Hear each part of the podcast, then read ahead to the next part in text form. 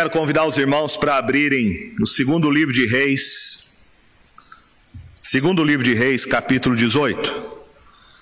Este mês de outubro é conhecido como mês da reforma protestante. E normalmente nós sempre trabalhamos alguns temas da reforma, e eu quero trabalhar um tema bastante caro e importante durante o período da reforma e até os nossos dias. O tema que eu quero trabalhar com você nessa noite, à luz desse texto, é sobre as marcas da verdadeira Igreja de Cristo. A reforma protestante trouxe este assunto. Se discutia quais eram as marcas que identificavam a verdadeira Igreja do Senhor. Já que a igreja dominante havia se corrompido, havia se afastado do Evangelho, com doutrinas e práticas contrários à Escritura Sagrada, essa questão se tornou muito importante. Qual é a verdadeira igreja? Simplesmente uma instituição que tem uma hierarquia, uma forma de governo, uma certa estrutura. Quais são as marcas que podem identificar a verdadeira igreja? E essa pergunta é tão necessária quanto foi nos dias da reforma. Vivemos hoje uma pluralidade religiosa. Tem igrejas espalhadas de vários nomes, com várias tradições, com diferentes estruturas. E nós devemos perguntar quais são as marcas que identificam a verdadeira igreja de Cristo. E de maneira particular, nós que estamos aqui. A nossa igreja é uma igreja de Cristo, é uma seita? São perguntas necessárias que devemos fazer. Você está sendo enganado por um falso pastor que prega um falso evangelho? Como identificar então a verdadeira igreja de Cristo? Faça essas perguntas para chamar sua atenção para o assunto, para o tema. Ele é necessário, ele é importante. E aqui nós temos um relato de um homem que fez uma reforma. Uma reforma espiritual na vida do povo de Deus que estava afastado dos caminhos do Senhor. Nós vamos ver e vamos estudar um pouco sobre essa reforma que foi feita pelo rei Ezequias. Então acompanhe, segundo Reis, capítulo 18, do verso 1 ao verso de número 6. A palavra de Deus diz assim: No terceiro ano de Oséias, filho de Elá, rei de Israel, começou a reinar Ezequias, filho de Acás, rei de Judá tinha 25 anos de idade quando começou a reinar e reinou 29 anos em Jerusalém. Sua mãe se chamava Abi e era filha de Zacarias. Fez ele o que era reto perante o Senhor, segundo tudo o que fizera Davi, seu pai. Removeu os altos, quebrou as colunas e deitou abaixo o poste ídolo e fez em pedaços a serpente de bronze que Moisés fizera, porque até aquele dia os filhos de Israel lhe queimavam incenso e lhe chamavam Neusitã. Confiou no Senhor, Deus de Israel, de maneira que depois dele não houve seu semelhante entre todos os reis de Judá, nem entre os que foram antes dele. Porque se apegou ao Senhor, não deixou de segui-lo e guardou os mandamentos que o Senhor ordenara a Moisés. Eu não tenho dúvidas de que a igreja evangélica brasileira precisa de uma reforma. Muitos daqueles que se dizem protestantes já não protestam mais. Muitos daqueles que se autodenominam evangélicos têm transigido com a verdade e caído na malha sedutora do pragmatismo e das falsas doutrinas. Doutrinas estranhas têm encontrado guarida no arraial evangélico. Novidades e mais novidades forjadas no laboratório do engano têm sido acolhidas muitas vezes com entusiasmo por muitos crentes. Floresce em nossa pátria uma igreja que tem extensão, mas não tem profundidade. Cresce em números, mas não tem maturidade. Tem influência política, mas não tem autoridade moral. Faz propaganda de um pretenso poder, mas flerta com o pecado. A igreja evangélica brasileira precisa voltar às Escrituras. Muitos púlpitos estão sonegando aos crentes o pão verdadeiro e dando ao povo um caldo ralo e venenoso. Há aqueles que pregam o que o povo quer ouvir e não o que o povo precisa ouvir. Pregam para entreter os bodes e não para alimentar as ovelhas. Pregam para arrancar aplausos dos homens e não para levá-los ao arrependimento. Pregam prosperidade e não pregam salvação. Pregam curas, milagres, e não pregam o novo nascimento. Pregam autoajuda e não ajuda do alto. Há muitas igrejas fracas, enfermas, porque estão submetidas a um cardápio insuficiente e deficiente. A fraqueza e a doença começa pela boca e a morte na panela. Morte na panela, como disse o profeta. O veneno mortífero das heresias perniciosas destilam em muitas cátedras teológicas, adentraram os seminários. Muitos púlpitos hoje espalham veneno e intoxicam a alma daqueles que ouvem. Por isso eu quero chamar a sua atenção para a necessidade que a igreja tem urgentemente de uma reforma. Quando olhamos para a história na Idade Média, nós vamos ver que a igreja também havia se desviado da palavra de Deus, e como resultado, muitas doutrinas estranhas foram incorporadas. Salvação pelas obras, veneração de imagens, intercessão dos santos, mediação de Maria, purgatório, tradição, celibato e muitas outras práticas estranhas à palavra de Deus. Este tempo, na Idade Média, foi cunhado com uma frase latina que é a seguinte: poste tenebras lux, que significa depois das trevas a luz. Foi um tempo de trevas espirituais. A igreja havia se corrompido. A igreja, ao invés de pregar a salvação pela fé em Jesus Cristo, vendia o perdão de pecados por meio das indulgências. E foi neste tempo que Deus levantou um homem chamado Lutero ele era um monge agostiniano, se tornou padre.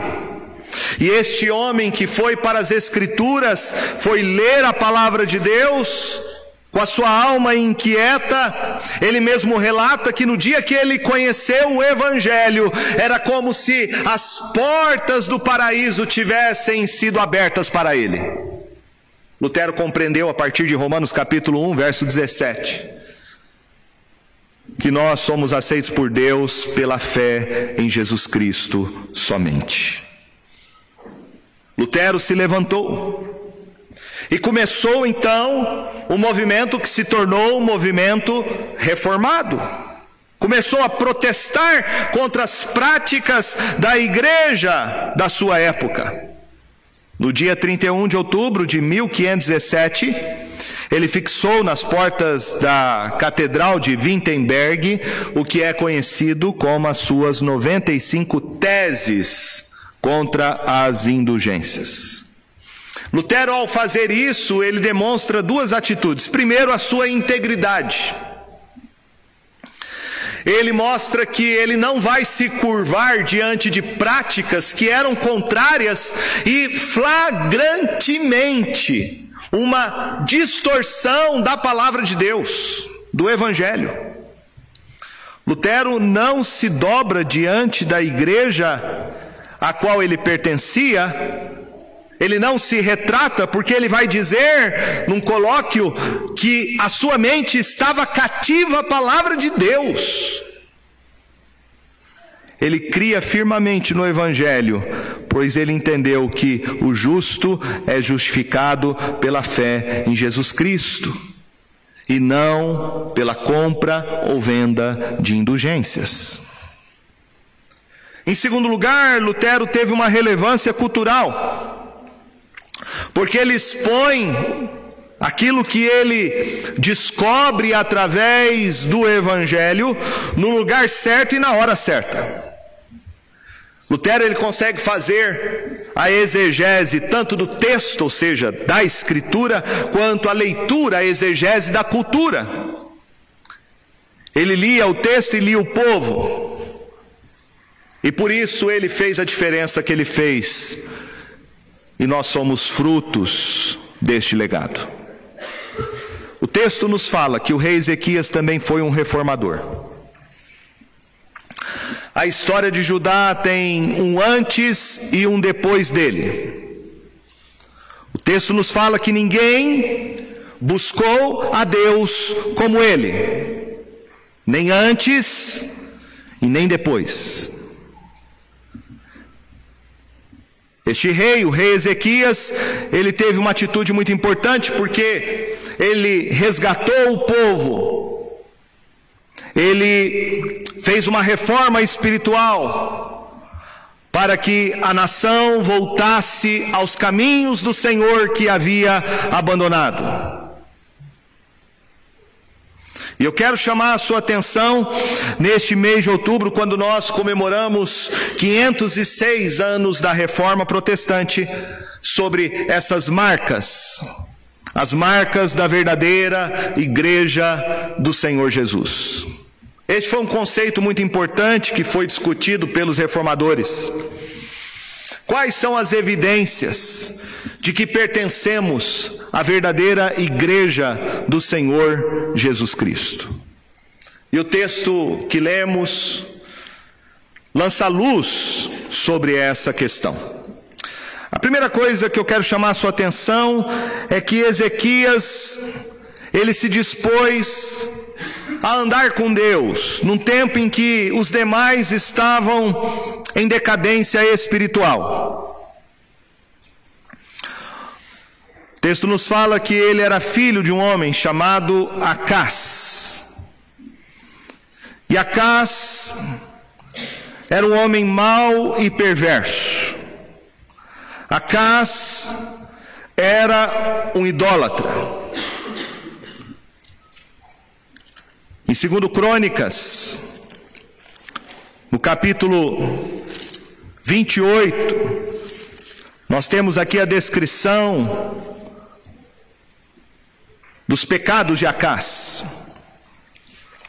E o texto nos fala, a partir do verso 1, que Acás tinha 20 anos de idade quando começou a reinar e reinou 16 anos em Jerusalém. Não fez o que era reto perante o Senhor, como Davi, seu pai. Andou nos caminhos dos reis de Israel e até fez imagens fundidas a Baalins. Também queimou incenso no vale do filho de Rinom e queimou a seus próprios filhos, segundo as abominações dos gentios que o Senhor lançara de diante dos filhos de Israel. Também sacrificou e queimou incenso nos altos e nos outeiros, como também debaixo de toda árvore frondosa. Verso 22 diz: No tempo da sua angústia, cometeu ainda maiores transgressões contra o Senhor, ele mesmo, o rei Acás.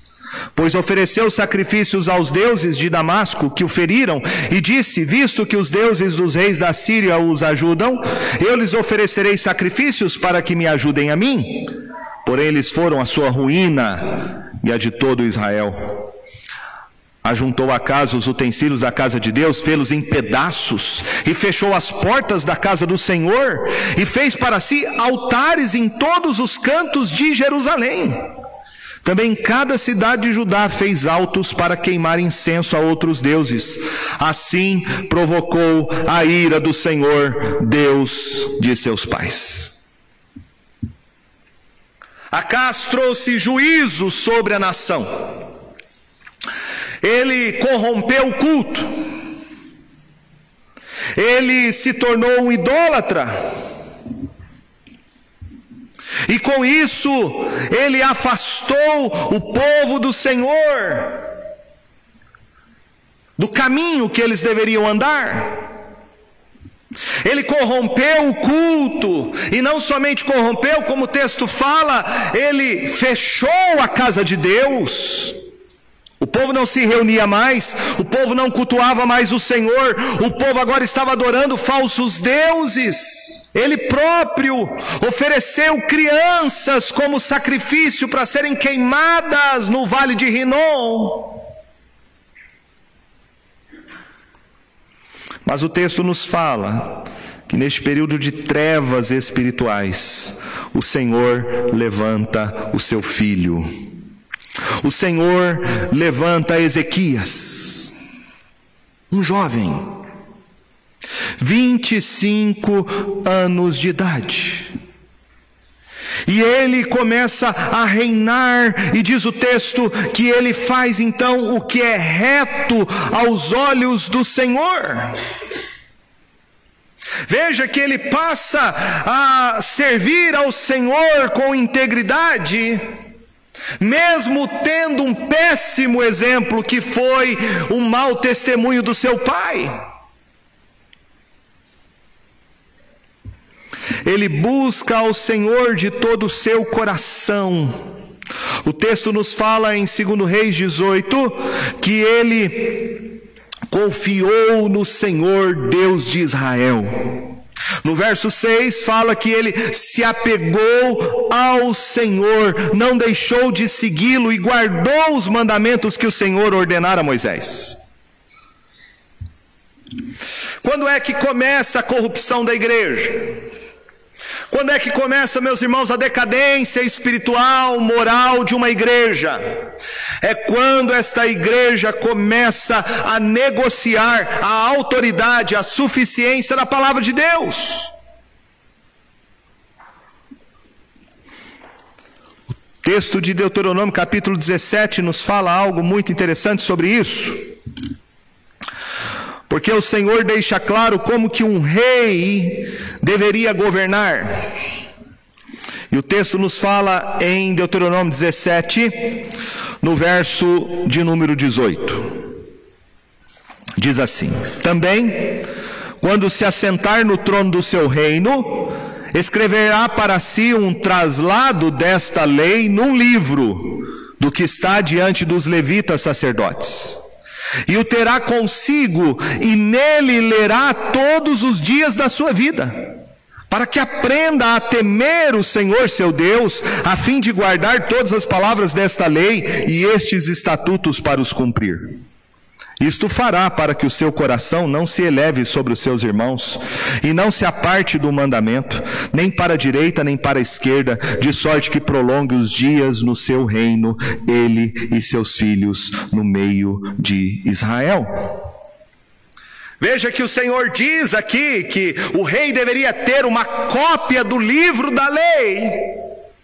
Deveria ser uma cópia exclusiva para ele, para que ele lesse, para que ele aprendesse e para que ele obedecesse, andasse nos caminhos do Senhor e não se desviasse de maneira alguma da autoridade, da suficiência da palavra do Senhor.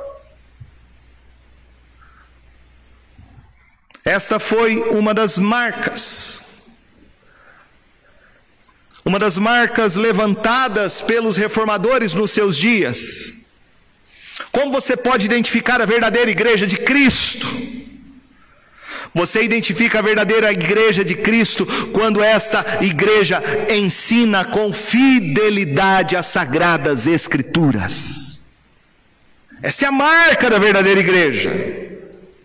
Se uma igreja não ensina a palavra de Deus com fidelidade, esta igreja pode ser qualquer coisa, uma associação, uma ONG, uma reunião de amigos, mas não a verdadeira igreja do Senhor Jesus Cristo. Pode ter placa de igreja, pode ter uh, bancos de igreja, pode ter música de igreja, pode ter ambiente de igreja, pode se parecer com qualquer coisa, mas não é a igreja genuína do Senhor Jesus Cristo. Não é.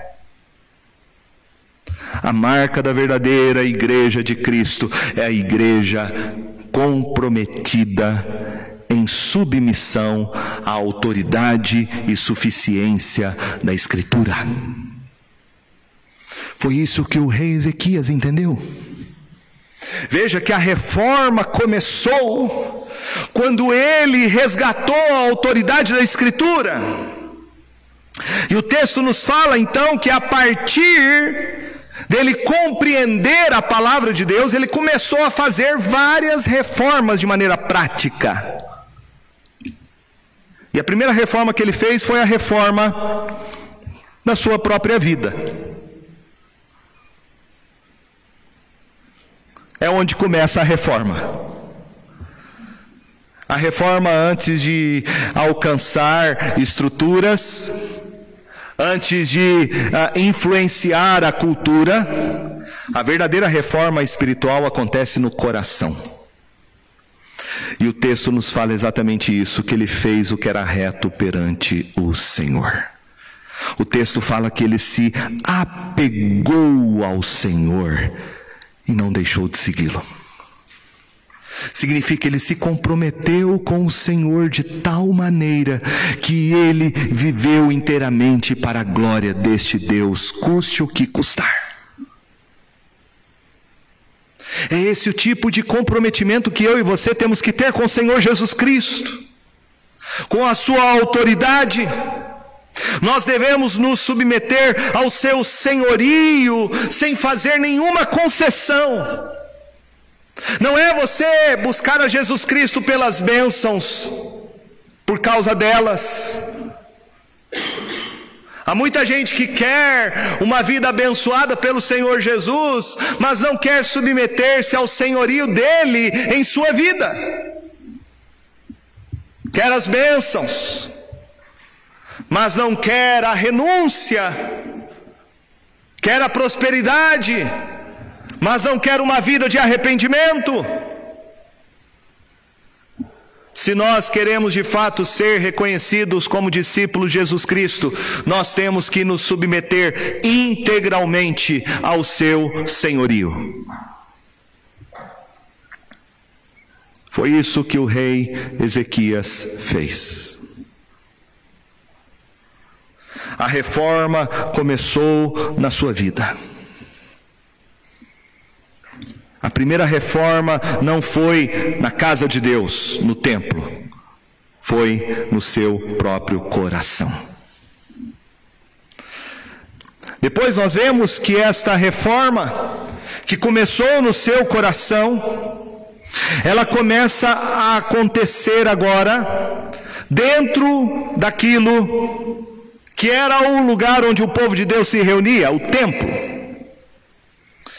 E veja que ele fez. O texto diz que ele removeu o verso 4, os altos.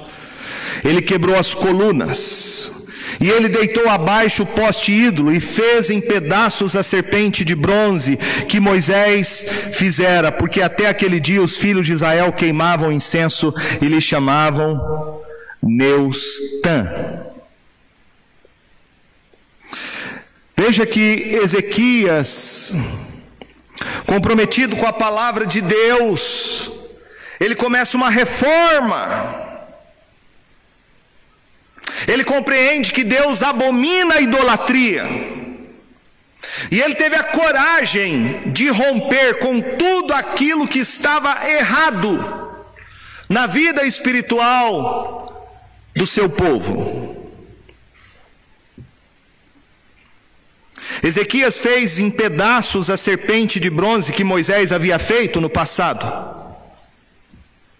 porque esta serpente de bronze havia se tornado um ídolo para o povo de Israel.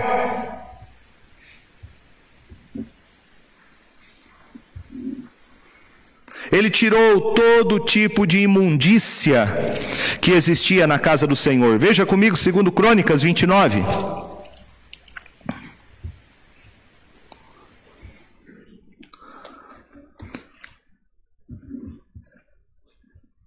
Segundo Crônicas 29 relata o que ele fez como reforma espiritual no culto.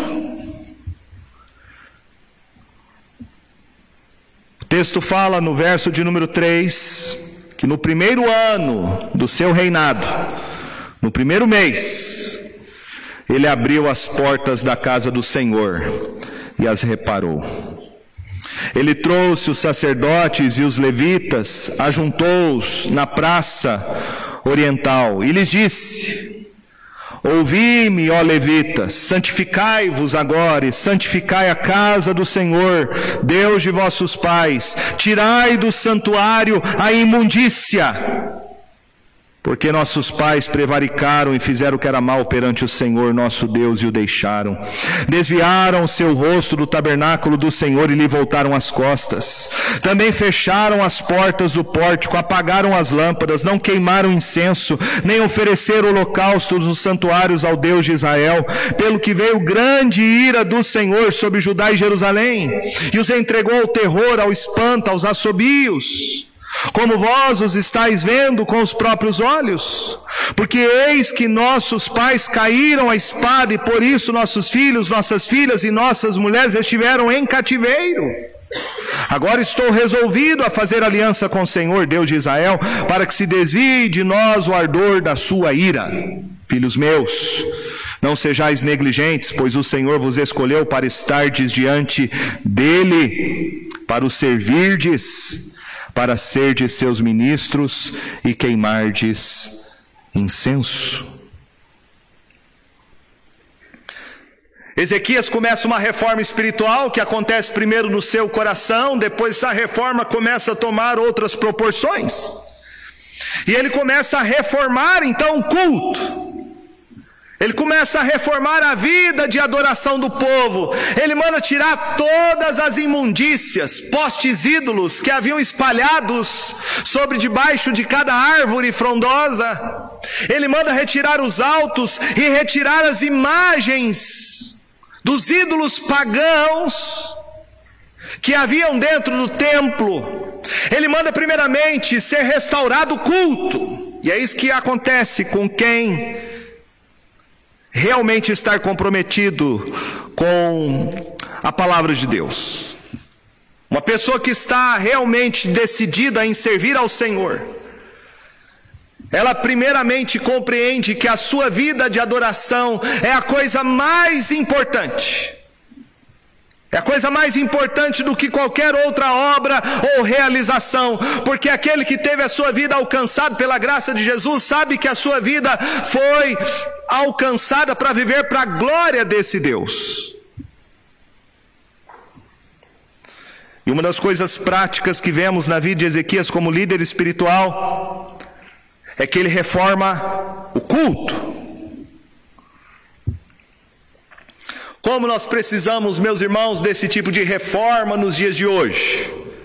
Uma reforma que começa no coração, mas uma reforma que também tem seus efeitos e aplicações na vida cotidiana da igreja. Às vezes eu vejo alguns vídeos, e você também deve ver na internet, que a gente vê os cultos, como é que estão por aí e é de ficar com o queixo caído. Parece às vezes uma boate gospel. Tela preta, tudo escuro, um monte de luzes, bailarinas, coreografias, coisas, meus irmãos, absolutamente contrárias à palavra de Deus. Muitas vezes os cultos hoje em dia é só música, só música, e muitas vezes letras que não têm nenhuma profundidade bíblica, nenhuma profundidade teológica. É puro entretenimento gospel. E quando chega o momento da palavra, não tem palavra, é autoajuda. É mensagem para massagear o ego das pessoas. É gente fazendo cada barbaridade, cada loucura no culto. Que aquilo não é culto ao Senhor. O culto ao Senhor está comprometido em fazer as coisas segundo o que Deus mesmo prescreveu na Sua palavra, e é por isso que o rei Ezequias toma providências práticas, porque ele sabe que toda aquela imundícia que acontecia dentro do templo não era o que Deus havia prescrito na Sua palavra.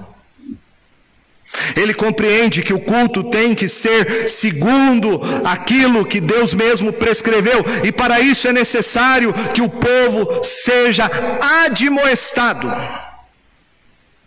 E veja que é isso que ele faz com aqueles que estavam responsáveis pelo culto, porque o texto fala que ele trouxe os sacerdotes e os levitas e disse a eles: Santificai-vos, santificai-vos a casa de Deus, tirai do santuário a imundícia. Ezequias faz uma coisa aqui, ele confronta o pecado.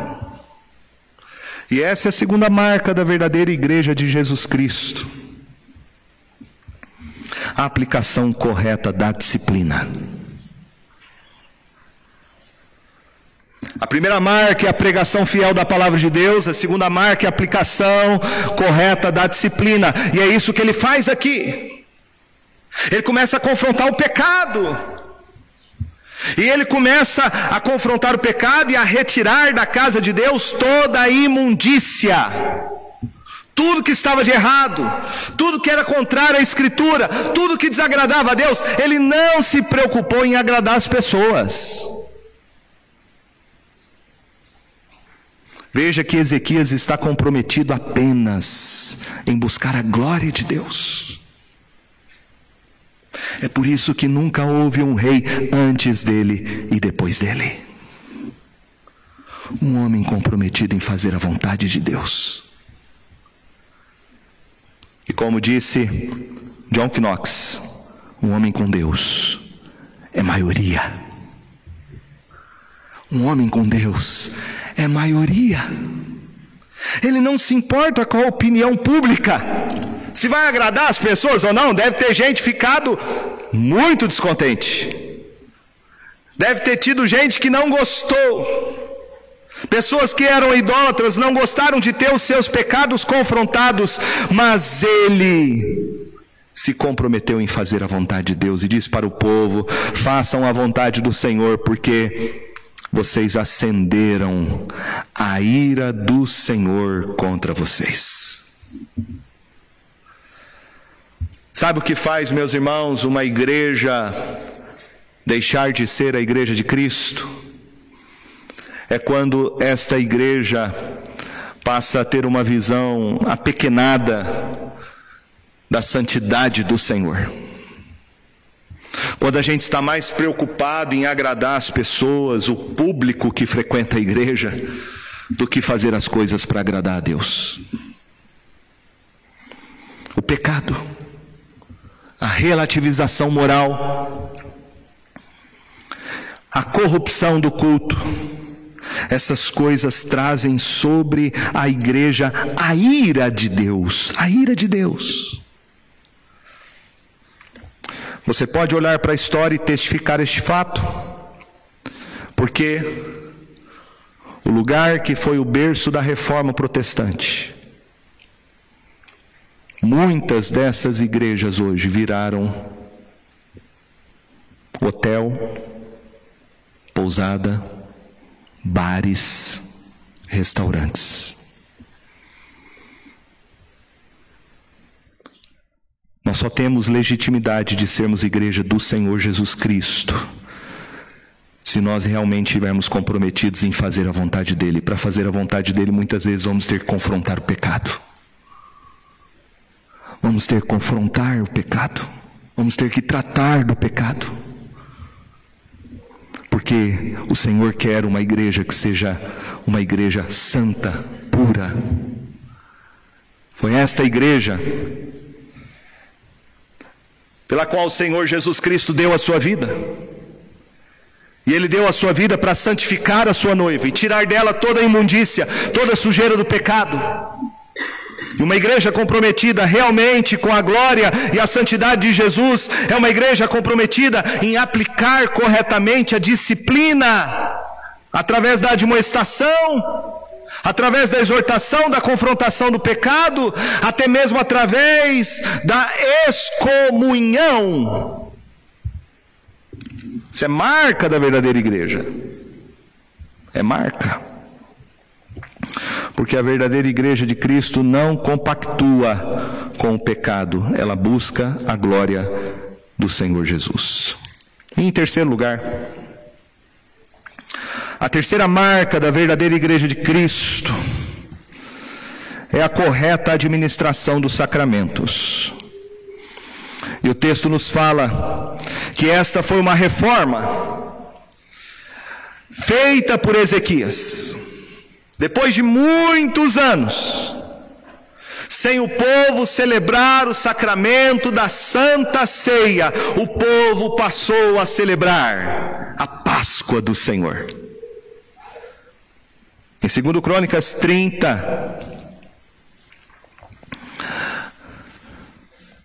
segundo Crônicas capítulo 30, o texto nos fala sobre isso.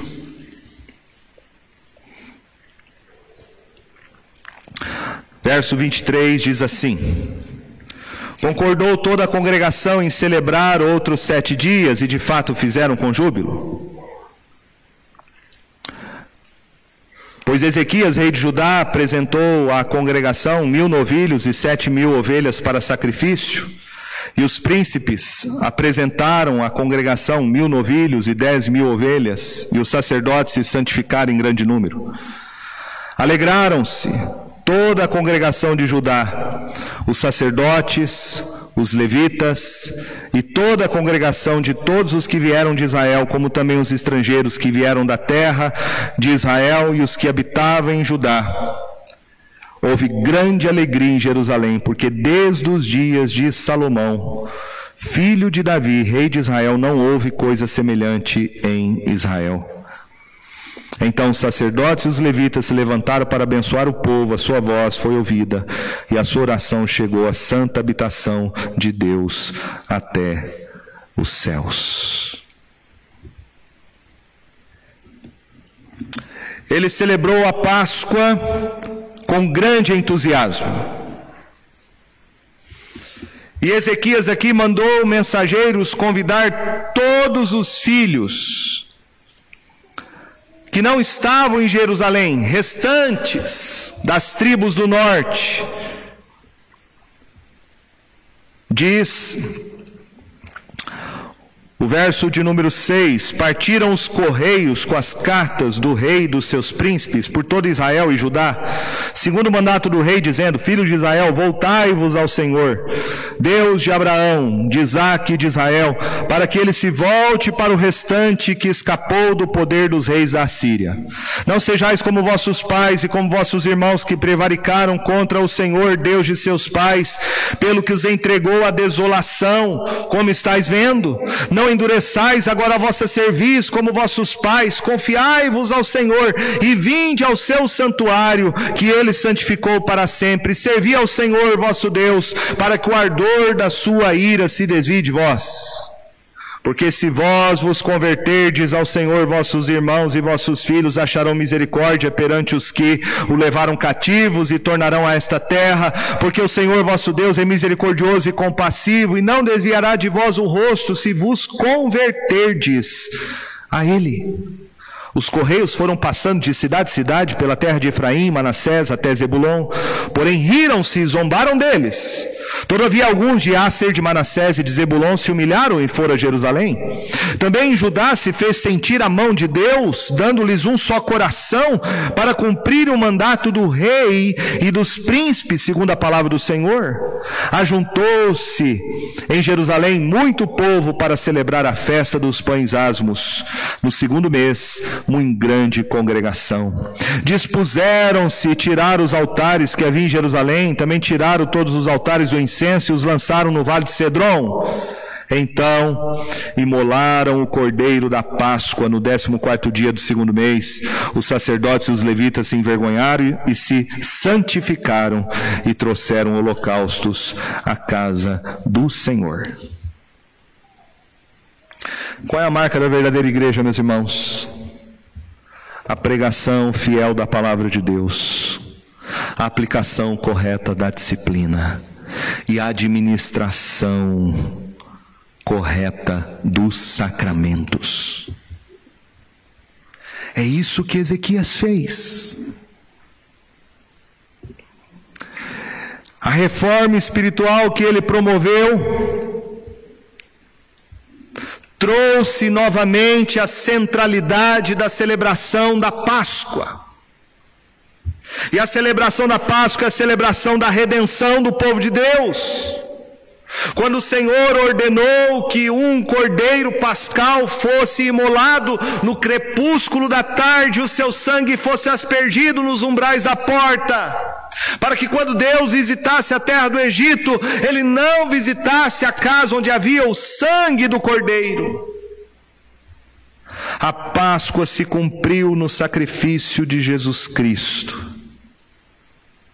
Por isso ele mesmo disse em Mateus capítulo 26: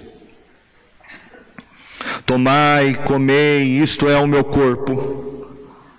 A seguir tomou o cálice e disse: Bebei dele todos, porque isto é o meu sangue, o sangue da nova aliança derramado em favor de muitos para a remissão de pecados. Jesus diz nesse contexto que ele é, ansiava ardentemente celebrar a Páscoa com os seus discípulos. E é nessa última Páscoa que antecede a sua morte na cruz que ele institui aquilo que hoje nós celebramos.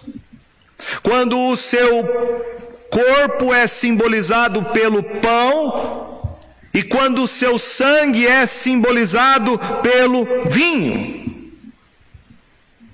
A grande discussão teológica que houve na história da igreja, e um grande mal entendido e confusão, esteve sempre nesta afirmação de Jesus, quando ele diz: Isto é o meu corpo, isto é o meu sangue.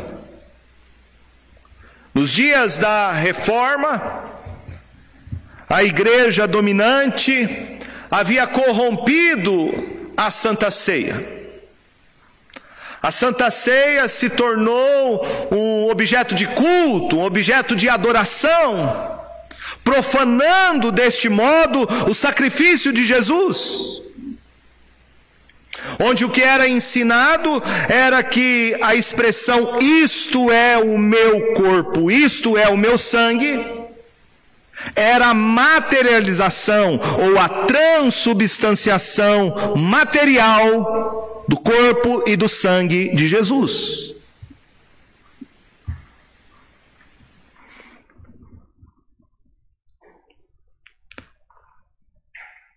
É contra isso que os reformadores se levantaram, dizendo: não, o Senhor Jesus não instituiu a ceia com esse significado. O pão não se transforma na carne, nem o vinho se transforma no sangue. Esses elementos não podem ser adorados, porque Jesus Cristo não está sendo novamente sacrificado e oferecido a Deus como redenção para os homens. Isso é profanação, isso é um sacrilégio contra o sacrifício único e definitivo de Jesus Cristo.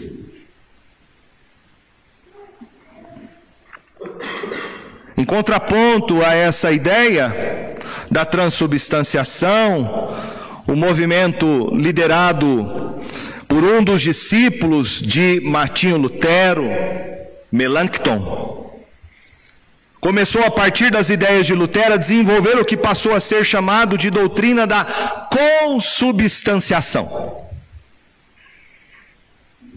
E dentro do luteranismo existe essa ideia até os nossos dias, onde eles pensam que a natureza divina de Jesus Cristo comunicou a sua natureza humana algumas propriedades dela. Por isso, os luteranos nossos irmãos de tradição protestante acreditam que o corpo e o sangue de Jesus estão consubstanciados nos elementos do pão e do vinho. É contra essa mistificação que fizeram da ceia do Senhor que levanta um reformador chamado Urico Zwinglio.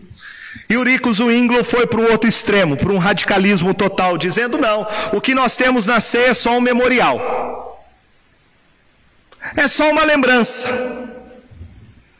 nada mais do que uma lembrança, nada mais do que um mero uh, memorial.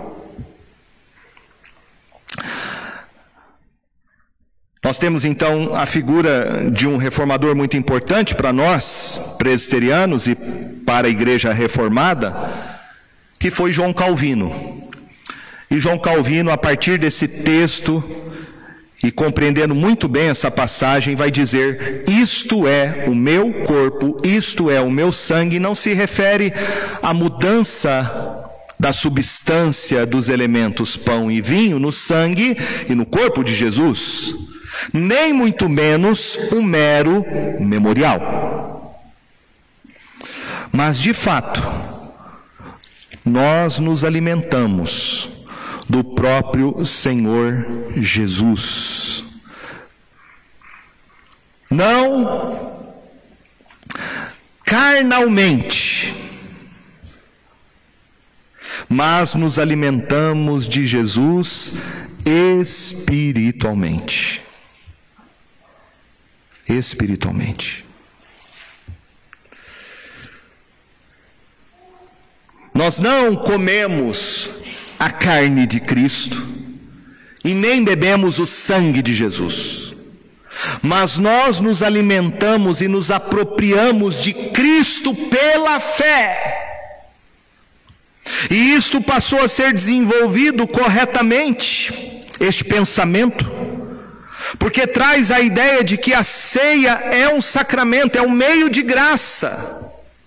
Por isso não é um mero memorial, não, não é uma lembrança.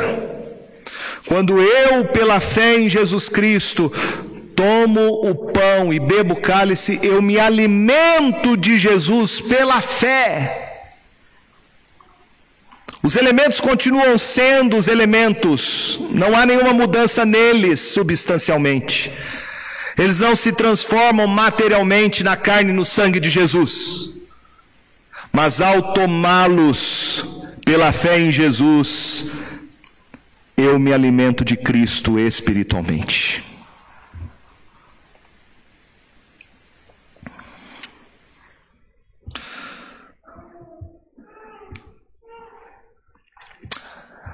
Eu quero terminar dizendo que eu e você precisamos compreender que o entendimento correto dessas características é o que define nós sermos ou não a verdadeira igreja de Cristo. Repito novamente. O que define nós sermos a verdadeira igreja de Jesus são algumas evidências, algumas marcas. E essas marcas são, primeiramente, fiel exposição e ensino da palavra de Deus. Segundo, a correta aplicação da disciplina bíblica. E terceiro, a administração correta dos sacramentos. Nós estamos aqui reunidos nessa noite. E assim como foi no tempo de Ezequias, este homem que fez uma reforma, que buscou a Deus, obedeceu a Deus, confiou em Deus.